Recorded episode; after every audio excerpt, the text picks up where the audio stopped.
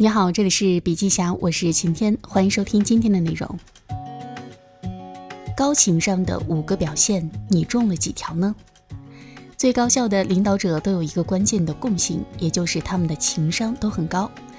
研究成果表明，情商是领导者不可或缺的重要素质。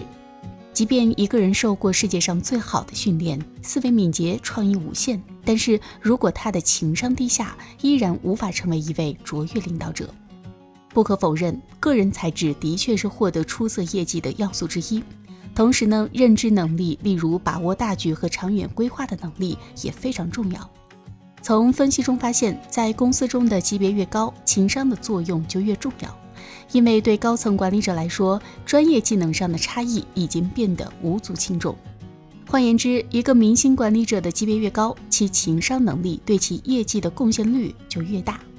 我将组织高层的业绩明星与业绩平庸者相比，发现他们的业绩差异有近百分之九十取决于情商因素，而不是认知能力。简言之，我们需要了解构成情商的具体要素，并通过适当的练习，努力提升我们的情商。构成情商的具体要素有自我认知、自我调控、内驱力、同理心以及社交技能。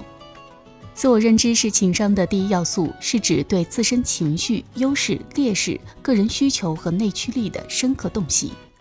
有良好自我认知的人，处事既不过分苛责，也不抱有脱离实际的幻想，对人对己都秉持一种诚实的态度。这些人很清楚自身情感对自己、对他人以及对其工作表现会产生怎么样的影响。比如说，对某个能清楚认知自己的人来说，他知道若是时间紧迫，自己一定会表现不佳，于是呢，就会仔细规划自己的时间，提前做好准备。自我认知还可以延伸到对自身的价值观以及目标的认知。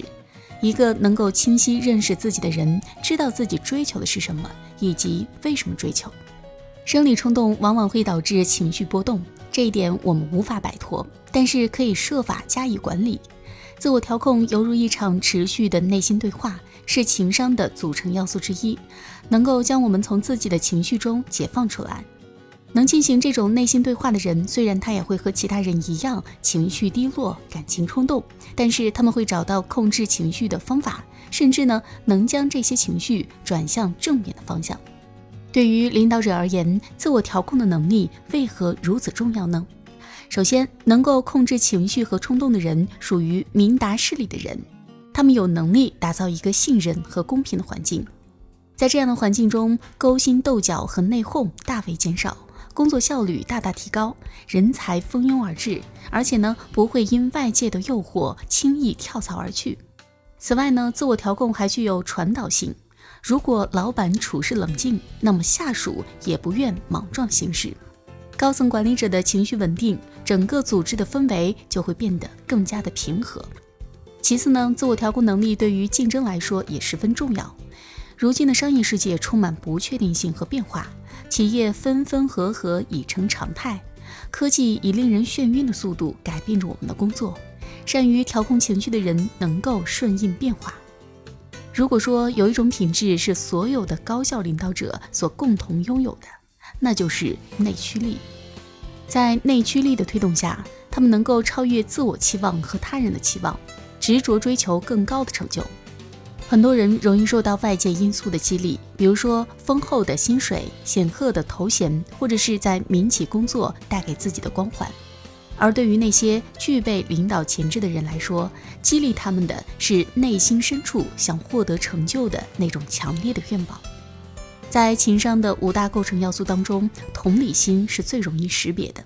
但是呢，同理心绝不等于你好我好大家好的和稀泥，也不意味着领导要千方百计照顾下属的情绪，努力讨好每个人。这样做的结果肯定是一场噩梦，什么事儿也做不成。事实上呢，同理心只是要求领导深入体察员工的感受，并且综合考虑其他因素，然后做出明智的决定。富有同理心的人能够领会他人身体语言的微妙含义，也能够听懂言外之意。此外呢，他们很清楚组织内部的文化以及种族差异，并能深刻理解这种差异的重要意义。作为情商的组成部分，社交技能并不像听上去的那么简单。它不只是对人友善，尽管社交技能高的人一般很少被人刻薄，更加确切的讲，社交技能是一种带有目的性的友善，就是为了推动他人能够按照你希望的方向前进。比如就新的市场战略达成共识，或者对某个新产品充满激情。社交能力强的人一般交友广泛，可以与不同类型的人找到共同点，或者说他们善于创造和谐融洽的氛围。当然了，这并不意味着他们一天到晚都在交际应酬，而只是说明他们在工作中遵循一种观点：单枪匹马成不了大事。每到要行动的时候，他们总能从自己的人脉中找到得力帮手。社交技能可以说是情商其他四个组成要素当中的集中体现。能认识和把握自身情感，又能体会他人情感的人，往往能够有效处理人际关系。好了，今天的内容分享就到这里，感谢收听，我们明天见。